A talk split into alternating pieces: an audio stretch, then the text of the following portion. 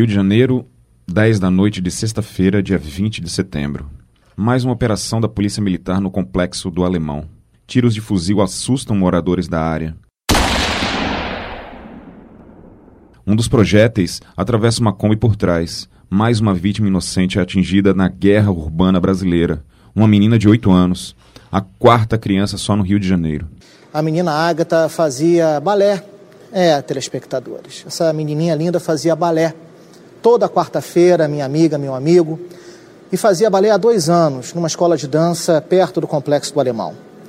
Mas neste mês de setembro, ela só foi uma única vez aos ensaios a própria escola cancelou as aulas por causa das operações policiais na região.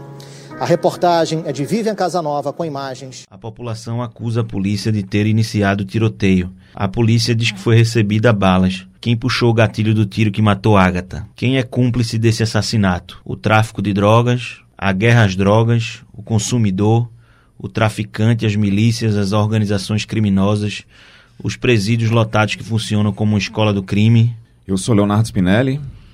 Eu sou Rafael Carvalheira e neste episódio de número 11 do Fato É, vamos discutir a violência que afeta principalmente a vida do morador de favela, das comunidades pobres espalhadas pelo Brasil. Mas também a parcela mais rica da sociedade, claro, acuada em condomínios e que também vive o medo de não conseguir voltar para casa todos os dias. A câmera de vigilância número 3 do condomínio mostra com clareza Lado direito do vídeo, sozinha no carro e ao volante, a vítima faz a manobra para passar pelo portão da garagem, que abre. Com uma arma na mão, um homem a aborda. As imagens traduzem um susto. A mulher acelera e o homem atira. Nessa disputa entre criminalidade e policiais, o Brasil registra números de guerra civil. Segundo o Anuário Brasileiro de Segurança Pública, 57,3 mil pessoas foram assassinadas no Brasil de 2018 para 2019, uma taxa de 27 assassinatos para um grupo de 100 mil pessoas. Para se ter uma ideia, a taxa mundial, segundo a ONU, é de 6 assassinatos para 100 mil pessoas. Os policiais têm uma grande participação, inclusive, nesse quadro de, de mortes, né? De cada 100 mortes violentas, 11 foram pelas mãos de oficiais da lei. São 17 pessoas mortas diariamente pela polícia, mas eles também são vítimas. No ano passado, 343 policiais foram mortos e, além disso, há a pressão psicológica. 104 deles resolveram dar cabo à própria vida e se mataram. Para analisar esses números, a gente conversou com alguns especialistas no assunto. O primeiro a falar é o David Marques, do Fórum Brasileiro de Segurança Pública, que falou com a gente enquanto se deslocava para o aeroporto. É, nossas cidades são tão violentas quanto, quanto barulhentas, né, Léo? A questão da letalidade policial no Brasil é preocupante, o número é alto, né?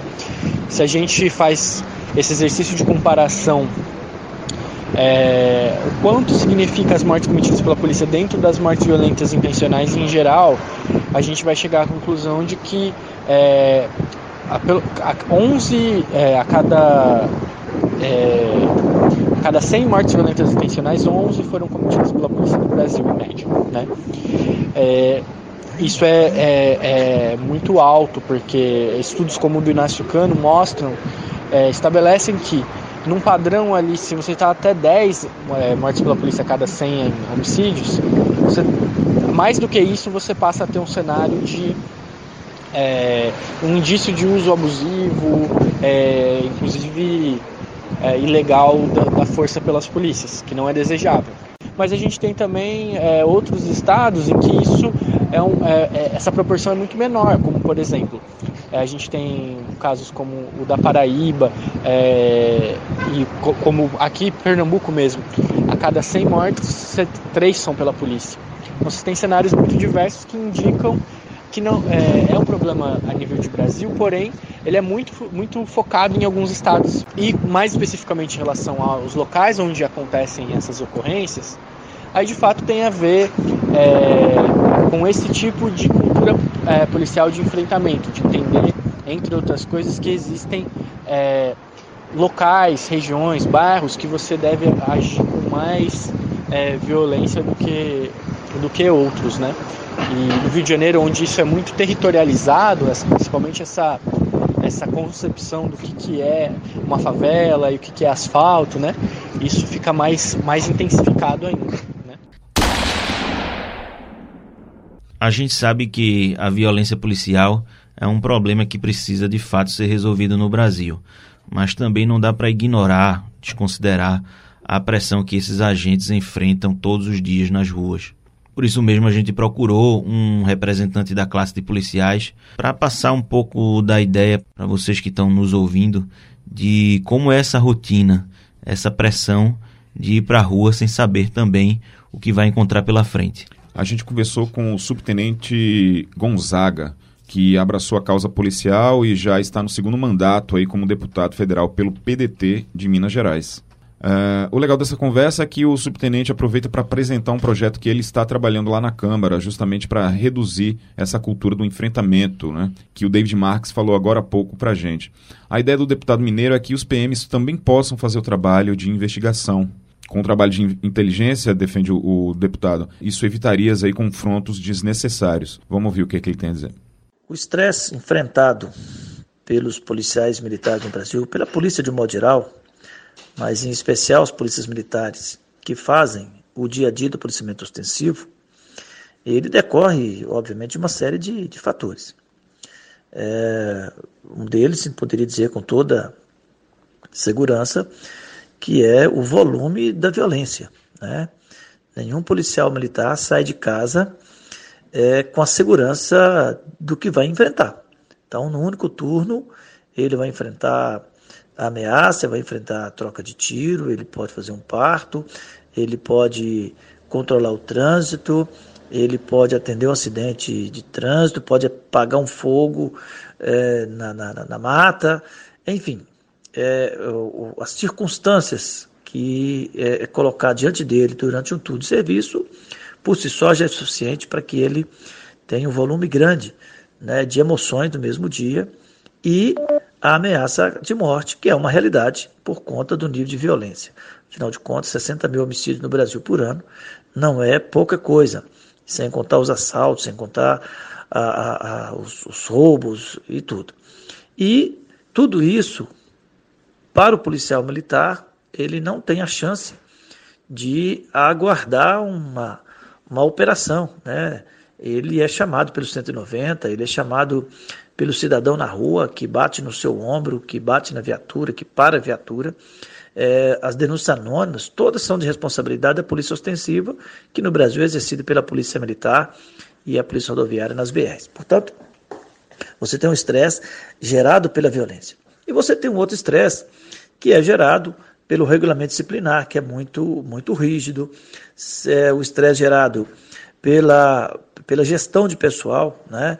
Todos os policiais têm família e, por razões é, diversas, ele tem que muitas vezes residir longe da família, ele é movimentado, é, cria problema para os filhos que estão na escola, cria problema para o familiar que trabalha e tem que abandonar o emprego, compromete a renda familiar, é, não raras vezes é transferido para distâncias com mais de 100 km, 200 km ou até mais da sua residência é, deixa para trás, é, é, como eu disse, filho na escola, deixa para trás é, pai, mãe doente, então tudo isso vai é, acumulando. E o policial militar ele não tem chance de mudar de profissão. Portanto, então, são muitas circunstâncias que geram esse estresse é, para o policial, que vem aumentando o nível de adoecimento e com índice de suicídio muito alto. Hoje nós estamos vivendo um fenômeno do suicídio dos policiais. É um fenômeno, sempre existiu o, o suicídio, mas entre os policiais está num índice muito alto. Pra você ter ideia, em Minas Gerais nós estamos com quase 30 homicídios somente em 2019. É, essa questão né, envolvendo a morte aí da, da menina Agatha lá no Rio de Janeiro termina é, levantando na sociedade né, aquela, aquele sentimento né, de, de revolta, né, porque, enfim, afinal de contas foi uma inocente que morreu aí de graça. E aí quando acontece isso, vem aquelas, aqueles debates, por exemplo, com relação ao projeto lá do ministro Moro, que vem com essa questão do excludente de licitude. Qual é a sua avaliação, inclusive, dessa discussão nesse, vamos dizer assim, no calor aí dos acontecimentos? todo assassinato deve ser condenado por todos nós. Portanto, é, a, o assassinato, a morte da, da Ágata precisa de ter da parte de todos nós uma grande indignação. Agora, é, esse episódio ele não traduz o comportamento da Polícia Militar no Brasil afora. Portanto, é, nenhuma medida deve ser adotada é, nem de condenar os policiais e nem de inocentar os policiais a partir de um episódio. Portanto, esse episódio tem que ser lamentado, mas ele não é uma referência de comportamento da Polícia Militar no Brasil como um todo. E enquanto não tem investigação, não tem apuração, não tem elucidação do crime, nós não podemos é, nem condenar e nem absolver é, esses policiais. Agora, é claro que isso vai gerar um debate, já está gerando um debate em relação ao pacote é, anticrime, no que diz respeito à proposta da excludente licitude. Eu estou cada vez mais é, convencido de que, enquanto nós não dermos para as polícias ostensivas, ou seja, para as polícias militares, para a Polícia Rodoviária Federal, a competência da investigação, nós vamos assistir esse confronto. É só a gente avaliar, olhar como trabalha a Polícia Federal, trabalha a Polícia Civil. Você não vê é, noticiário de confronto. As operações da Polícia Federal é, são todas planejadas, é feito com antecedência, todo planejamento, todo levantamento. Então, escala os policiais com supremacia de força, de armamento, com hora marcada, hora prevista, e se não for possível, aborta. Ninguém fica nem sabendo quantas operações foram abortadas. Enquanto isso, a Polícia Militar, por ser uma polícia ostensiva, aquela que o cidadão é, é, chama todo dia, né? Você tem na Polícia Federal, você pode dizer que é uma polícia extremamente importante, mas é uma polícia do Estado. É o Estado que aciona a Polícia Federal. Enquanto a Polícia Militar, quem aciona o cidadão.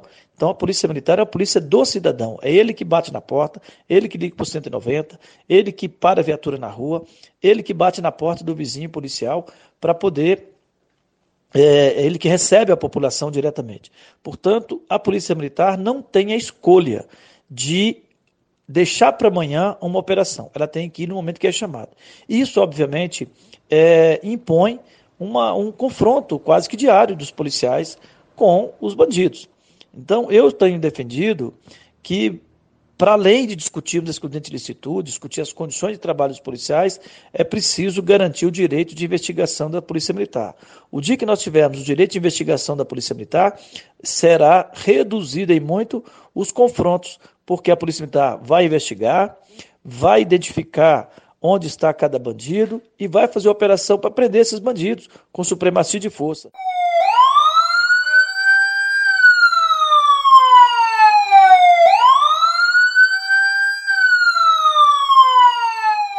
Quando o trabalho da polícia, do policial e da, e da corporação é bem feito, é, toda a sociedade agradece.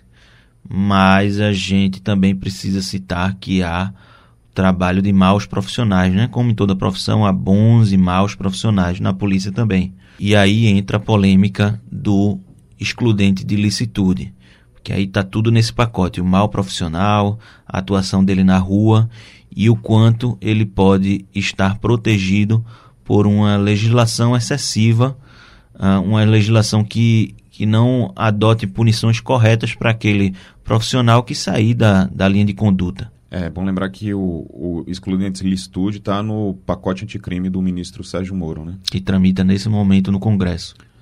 Então, é, quem faz uma, uma, uma, crítica com relação a esse excludente de licitude é o David Marx, né? Que a gente já conversou com ele, mas a gente vai voltar com a fala dele. É, ele lembra que muitos policiais alteram o cenário para dar a sua versão para crimes aí, né?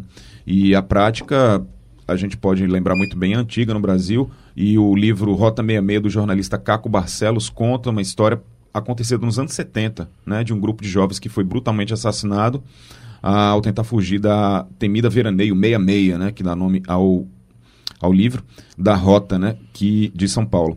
É, e no livro o jornalista destrincha aí todas essas práticas obscuras da polícia para proteger os policiais que matam. É um livro que é muito importante para quem entra também na profissão de jornalista, né? um, um exemplo de reportagem, mas também para todo mundo que queira conhecer um pouco desse universo policial no Brasil. Nesse caso, já faz algum tempo, mas tem muita coisa que é ainda parecida hoje. Bom, a proposta de ampliação do excludente de licitude é, não é nem a criação, né? Porque essa, essa figura jurídica ela já existe. É, se policial cometer alguma morte, for responsável por alguma morte, numa situação em que não havia outra opção, né? Não havia outra alternativa, se ele fez isso protegendo a sua vida ou a vida de terceiros, é, já há essa previsão, né? Existe é, esse excludente, a questão da, da, legi da legítima defesa, do, do uso legítimo da força pelo policial, que é uma prerrogativa do trabalho policial. Que, é preocupante no projeto? Você assumir essa legitimidade a priori. Né? É uma premissa de sociedades democráticas o controle da atividade policial. E isso deve ser, ser feito com base é, em investigações, em procedimentos apuratórios isentos, né? entender exatamente o que aconteceu ali naquele caso para poder emitir um parecer, se aquilo foi legítimo, se aquilo foi uso abusivo, se foi uso ilegal da força. Em cada, em cada um desses casos, o resultado vai ser diferente. É, então isso é muito preocupante no projeto, na medida em que ah, historicamente no Brasil a gente tem um processo, diversos trabalhos mostraram isso, sobretudo nos anos 2000, de que ah, a narrativa de casos envolvendo morte decorrente de intervenção policial, eles foram mais ou menos padronizados para dizer que existia um suspeito, que houve algum tipo de confronto, e quando a investigação mais específica vai mostrar que na verdade alguns desses casos, e aí que está o problema, a gente não sabe em que medida, como está isso hoje, quais casos o uso foi realmente legítimo, quais casos houve uso abusivo, quais casos houve execução, uso ilegal. Qual é o perfil da pessoa que morre aí nessa, vamos dizer, na violência urbana, né, brasileira? Seria o jovem negro mesmo? E se for, o que que é, uh, o que que explica isso uh, de ser justamente essa faixa uh, da sociedade? a mais exposta aí à violência?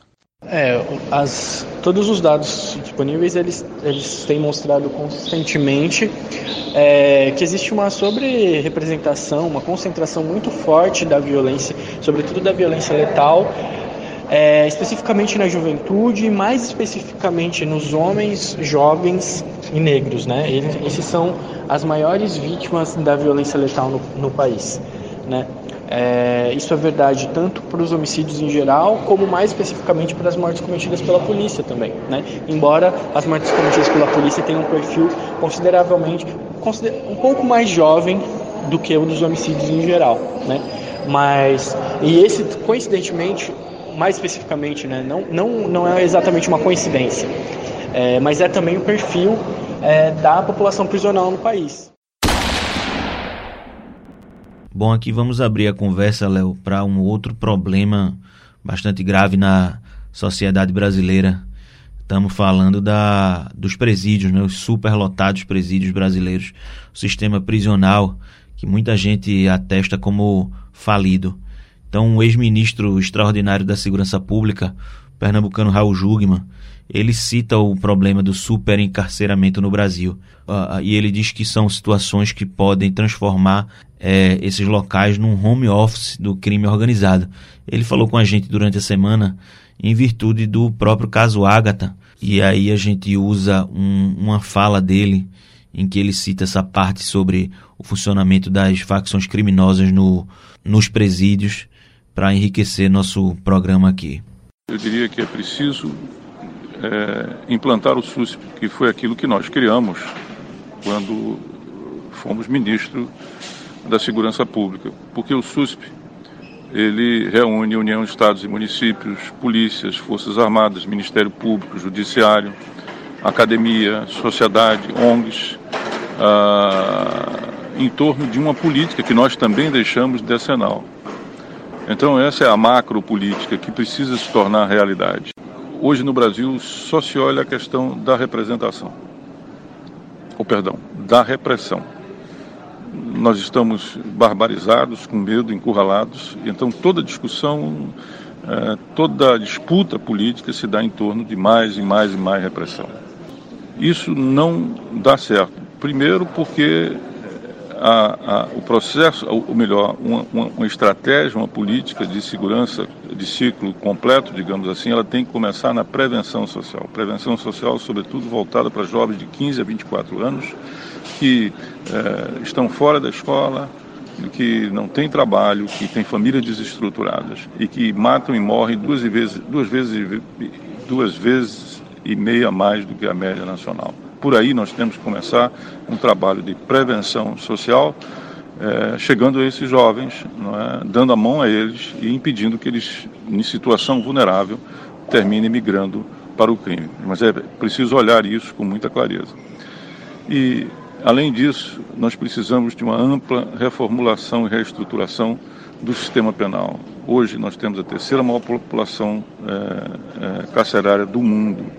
E o sistema prisional brasileiro, de mais de 1.400 unidades prisionais, é dominado por 70 facções. É preciso repetir isso.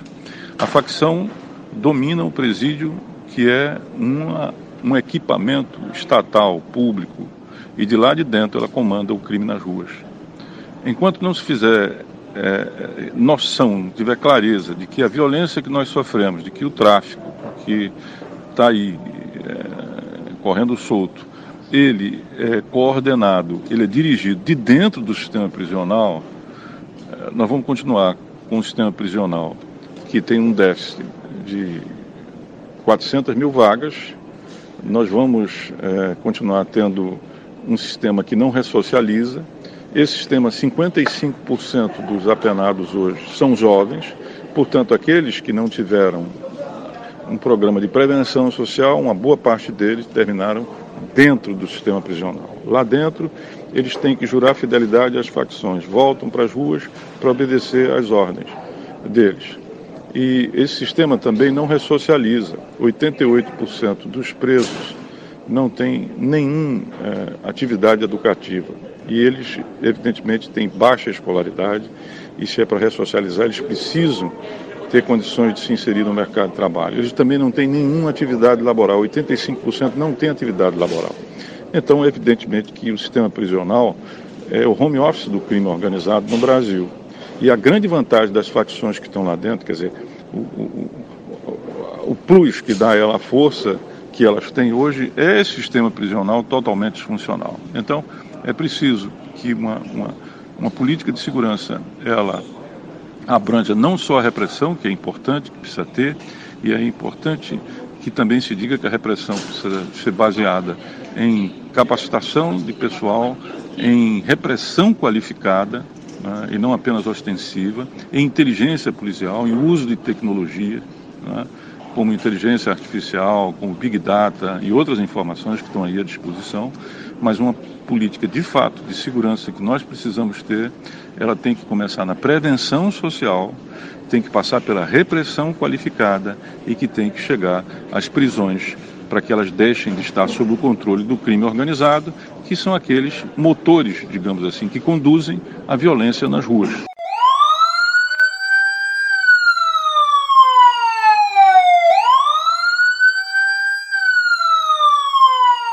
Bom, a gente viu que o quadro de problemas não é para um amador resolver, claro.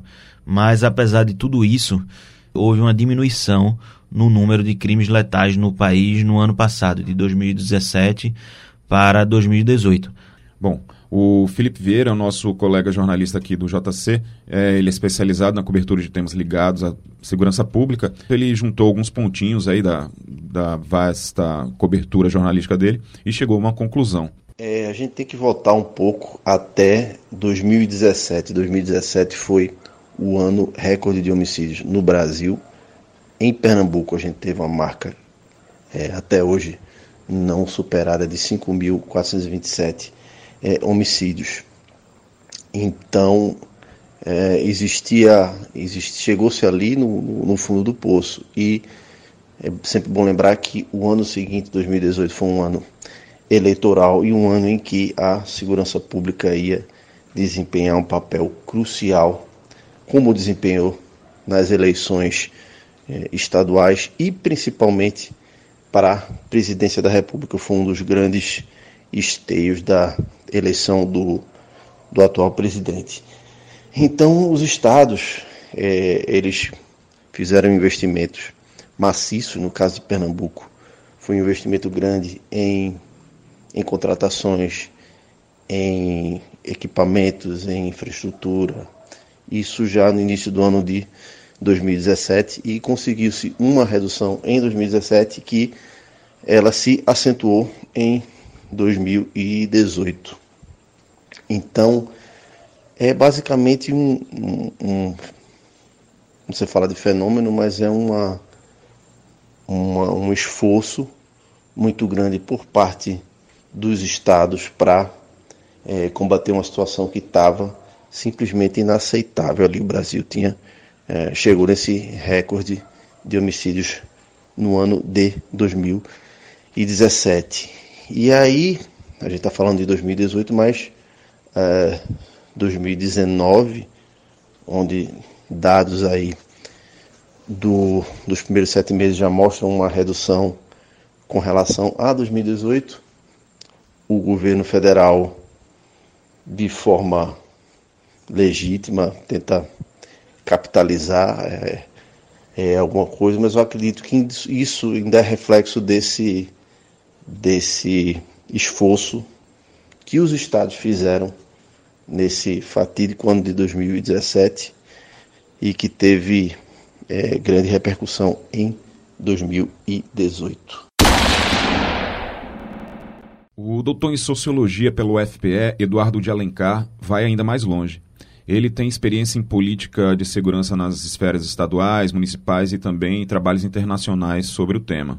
Algumas pessoas consideram que a transição demográfica estaria auxiliando na queda dos crimes de mortes no país. Como a população estaria ficando mais velha, os jovens que são mais propensos a cometer crimes estariam em menor número presentes na, nas ruas da cidade. Mas para Eduardo Alencar, a redução vem mesmo de um esforço iniciado no governo Temer e que vem sendo intensificado agora com o Bolsonaro, com reflexos, inclusive, ele diz, no terror psicológico, como ele diz, sobre os pretensos criminosos, com essa nova abordagem mais dura das forças de segurança. É, olha, é, em relação à, à redução da, da violência e principalmente esses números que são bastante expressivos, eu acho muito difícil e talvez até um pouco leviano atribuir a uma transição demográfica uma queda tão significativa nos últimos dois anos. É, até porque o que a gente tem visto é de fato um esforço conjunto é, liderado pelo Ministério da Justiça, com um trabalho que já foi iniciado no ano passado, mas com certeza foi intensificado esse ano, é, de integração de polícia, de padronização de procedimentos, de ações conjuntas. Então, para se ter uma ideia só de alguns números é, da, da, de operações policiais esse ano, é, a gente teve a operação PC-27, que mobilizou é, em conjunto com, com o Conselho Nacional de Chefes de Polícia e o Ministério da Justiça, a parceria com o Ministério da Justiça, mais de 5 mil policiais para é, é, a execução de 3,2 mil mandatos de prisão voltados principalmente para criminosos acusados de crimes graves, e aí é homicídio, feminicídio, estupro é, e outros crimes que com certeza é, é, se referiam a pessoas que continuariam a cometê-los se ficassem soltas. É, e, um, e, outra fase em maio deste ano da Operação Cronos em que foram apreendidos mais de 500 suspeitos também de crimes graves. Fora isso, a gente tem, salvo engano, mais de cinco fases da Operação Luz na Infância que visou, que tem visado a apreensão de pessoas envolvidas com prostituição infantil, pedofilia, exploração é, sexual de menores e, e, e, e, esse tipo de crime que também é um crime muito grave que afeta a sociedade brasileira. A gente teve aí é, só este ano, até, até agora, este ano, em, estamos em setembro, né? A Polícia Federal já apreendeu 60,7 toneladas de cocaína é, no Brasil. É, se você comparar esse número com o do ano passado, o ano passado inteiro foram 38 toneladas. Isso aí indica, isso só o número da Polícia Federal, isso aí indica uma priorização do combate ao tráfico de drogas é, também no atacado. O que é, o, que implica diretamente é, intervenção sobre grandes organizações criminosas.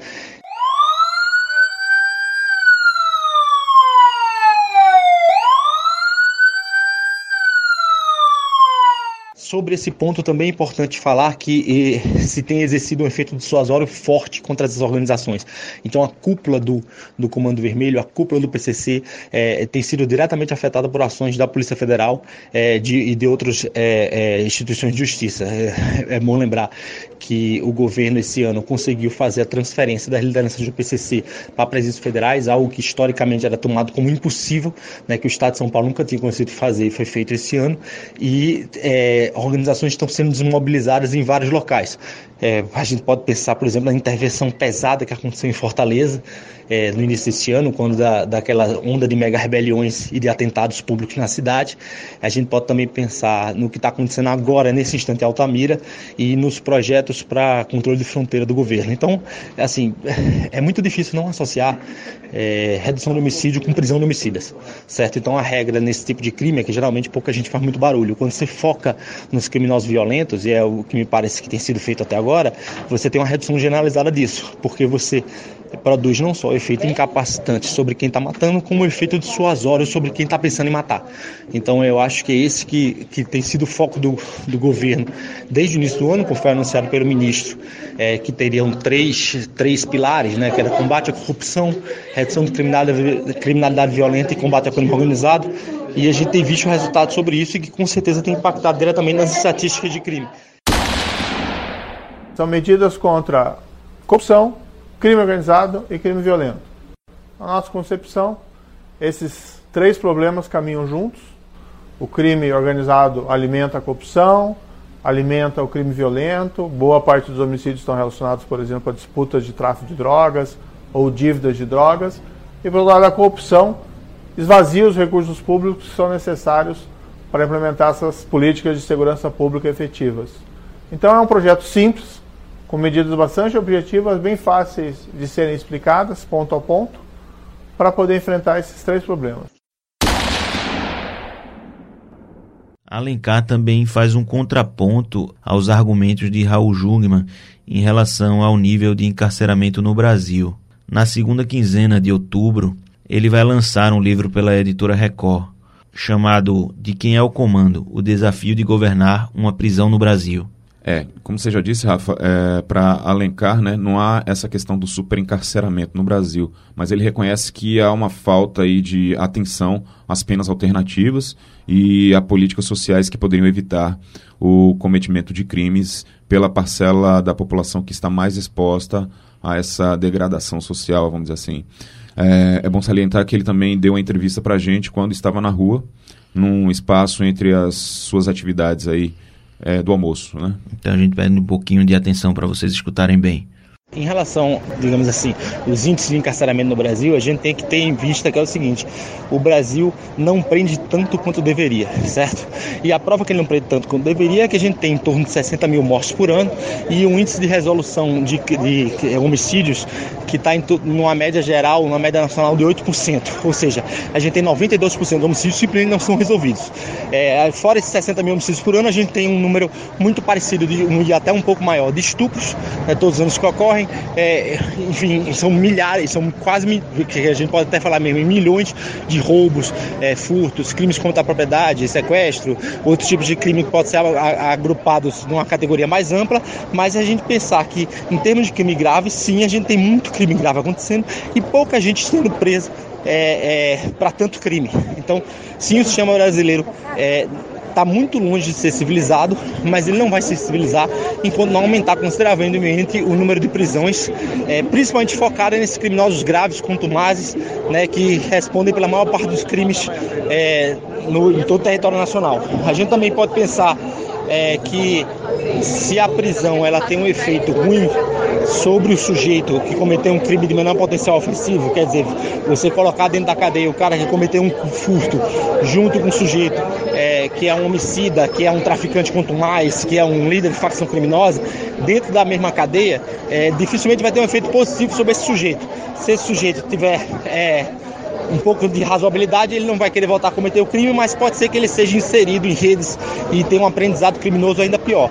É óbvio que a gente pode discutir é, políticas de pena, pena alternativa, de redução de pena para esse tipo de, de criminoso, mas é, quando a gente fala em termos de crimes graves, como homicídio, estupro, latrocínio, roubo, é, sequestro, a gente está falando de crimes que são tratados com prisão em qualquer lugar do mundo. É, roubo a mão armada, assalto a mão armada, etc. A gente está falando sobre crimes graves que ameaçam as pessoas e que são tratados com dureza em qualquer lugar do mundo. Talvez um dos poucas democracias que não tratem assim seja a brasileira. Então é muito difícil de pensar numa redução do sistema penal brasileiro é, sem pensar antes em atender esse tipo de demanda reprimida, que é sim prender quem está provocando dano, que está provocando dolo à sociedade e às outras pessoas e às pessoas de bem. É, eu acho que o caso brasileiro é muito significativo nesse sentido, então a gente precisa aprender mais e melhor para que a gente possa avançar como sociedade, para que a gente possa avançar como civilização o que não significa que a gente não possa discutir nosso sistema penal, que a gente não possa discutir nossas prisões, torná-las mais controladas, mais disciplinadas, tornar elas realmente locais que sejam mais afeitos para a ressocialização das pessoas, porque pelo menos esse efeito a gente não consegue produzir. Se por um lado a gente pode produzir um efeito incapacitante nos criminosos enquanto eles estão presos e são impedidos de executar outro tipo de crime, dependendo da prisão, se ela for minimamente controlada, é, e também se a gente pode produzir efeito dissuasório, prendendo as pessoas rapidamente rapidamente resolvendo crimes logo depois que eles são realizados e não está é, a gente está pecando muito ainda no efeito ressocializador que a prisão ainda pode exercer sobre criminosos. E para quem é do Nordeste, um dado do anuário que a gente já citou da violência, né, chama atenção. Os estados da região, exemplo de Pernambuco, têm liderado a redução de mortes violentas.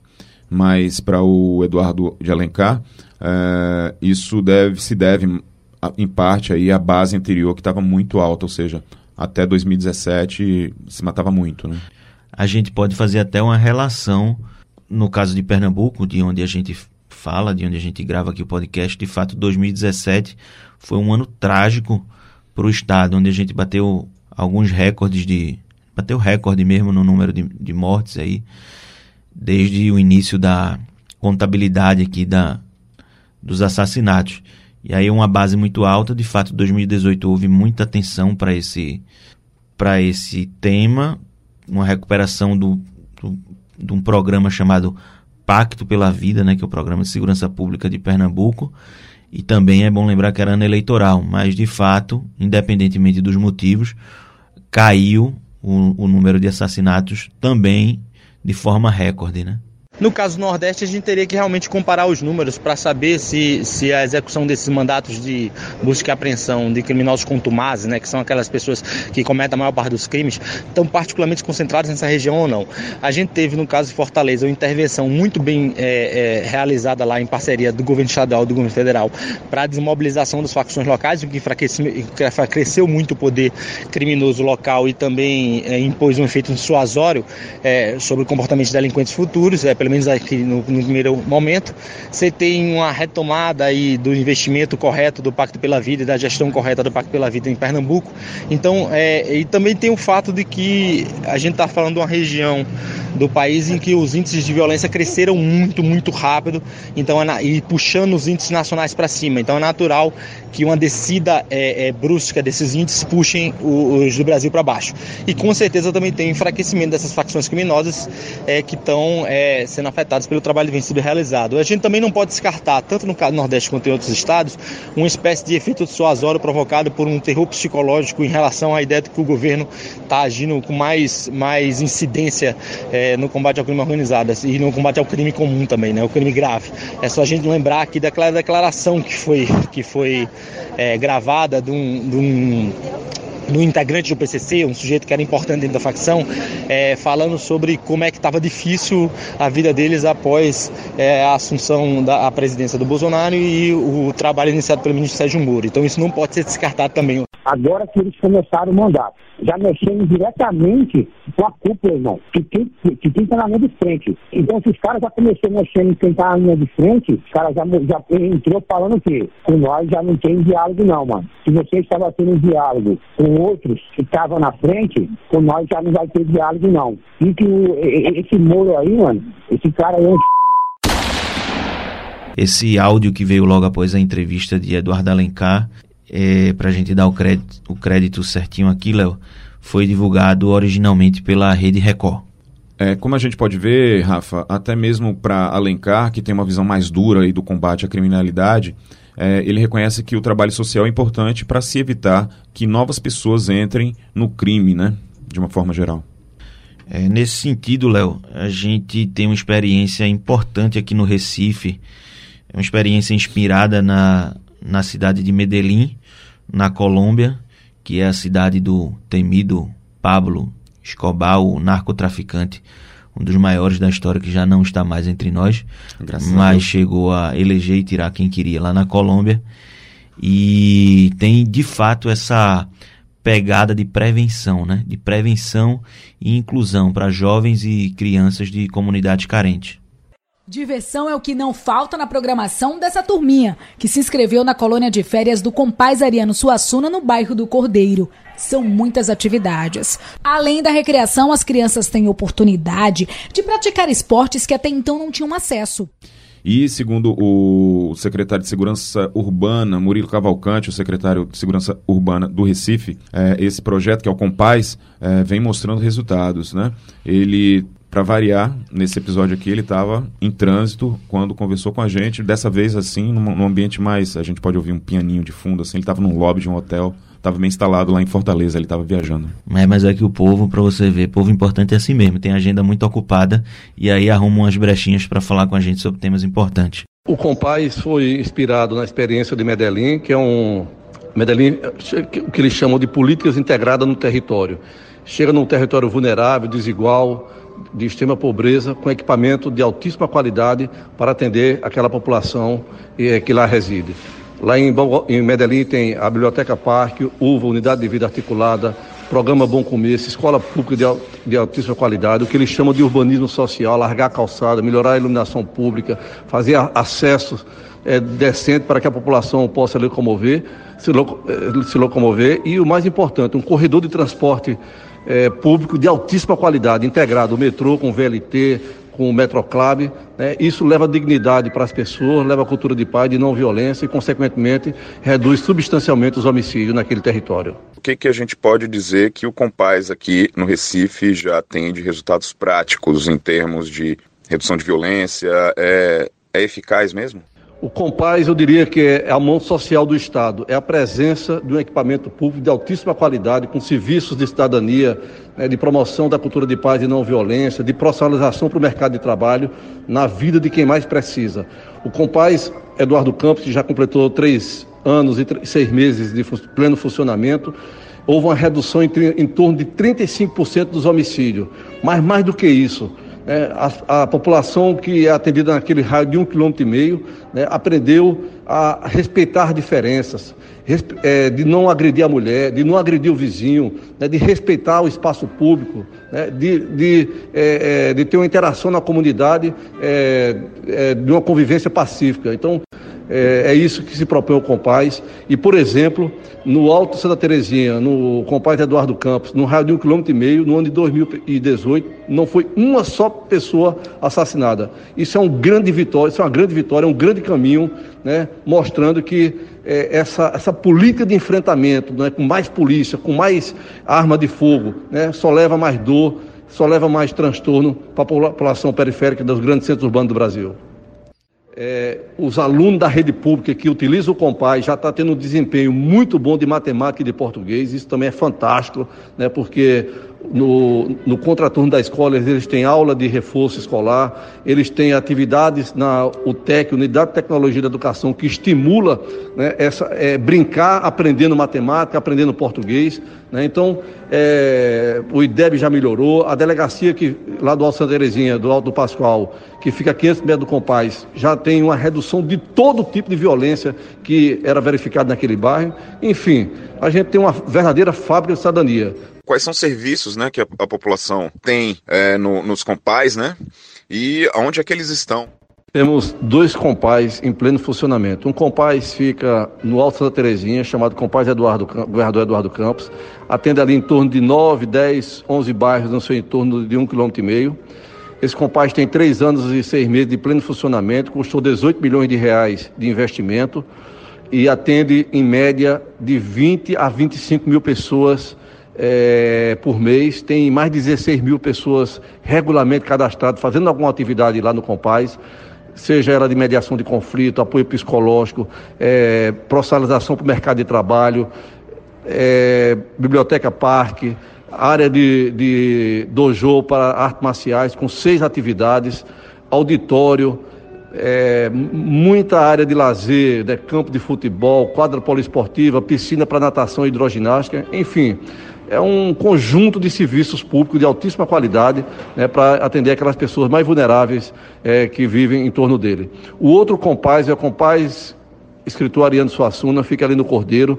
É, tem 19 mil pessoas cadastradas fazendo algum, algum tipo de atividade regularmente.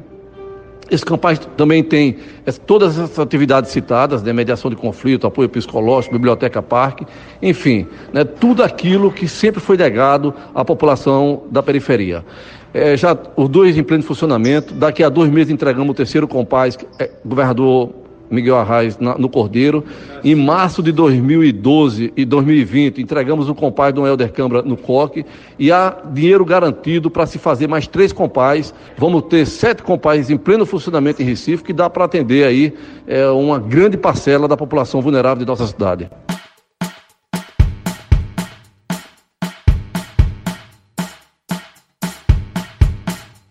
O que não falta é promessa, né? Mas o projeto parece ser realmente bom. Pelo menos a pegada da segurança, sem ser pela repressão, é uma evolução no relacionamento do Estado com as pessoas, né? Tomara que venham mais aí ações nesse tipo. Claro que uma cidade que é amistosa com seus habitantes vai ter cidadãos mais felizes. Uma cidade, Léo, com oportunidade para todo mundo, né? Mais difícil que a gente tenha crianças e jovens, independentemente da, das condições financeiras, se elas têm oportunidade, é, eu imagino, e há estudos sobre isso, de que elas prefiram o caminho do bem, como diria, como diria a música de Tim Maia. Tim Maia.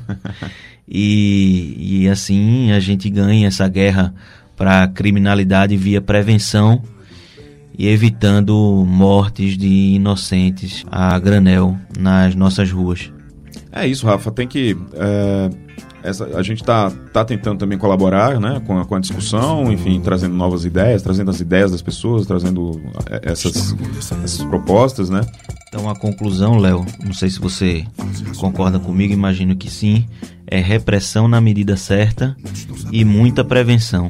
Acho que é uma equação para a segurança pública é, alcançar, né? Então, se a gente tem repressão só naquilo que deve ser reprimido e prevenção, que significa oportunidade e inclusão, a gente poderá ter uma sociedade melhor. Esse foi o episódio 11 do podcast O Fato É, agradecendo mais uma vez quem ficou com a gente né, nesses minutos para tratar de um tema tão sensível. Obrigado, Léo, pela presença. Obrigado, Rafa. E onde é que o pessoal pode encontrar a gente? Então, lembrando, siga a gente nas principais lojas de podcast do Brasil Varonil. Então, Spotify, Apple Podcast, Google Addict, no site radiojornal.com.br. Joga qualquer qualquer plataforma de busca, o fato é, também no YouTube, a gente sobe o programa por lá, na geralmente na sexta-feira no YouTube e nas quintas-feiras nas lojas de podcast. Também mande e-mail pra gente se quiser trocar uma ideia, sugerir, criticar. O fato é jc.com.br sem acento agudo e também nos procure na busca do Twitter arroba nosso arroba você acha fácil também colocando o fato é na busca. Ah, obrigado mais uma vez pela presença. Até a semana que vem. Tchau. Amor de um doce paraíso. Reino prepotencial racional, aonde brilha sempre o bem e não o mal.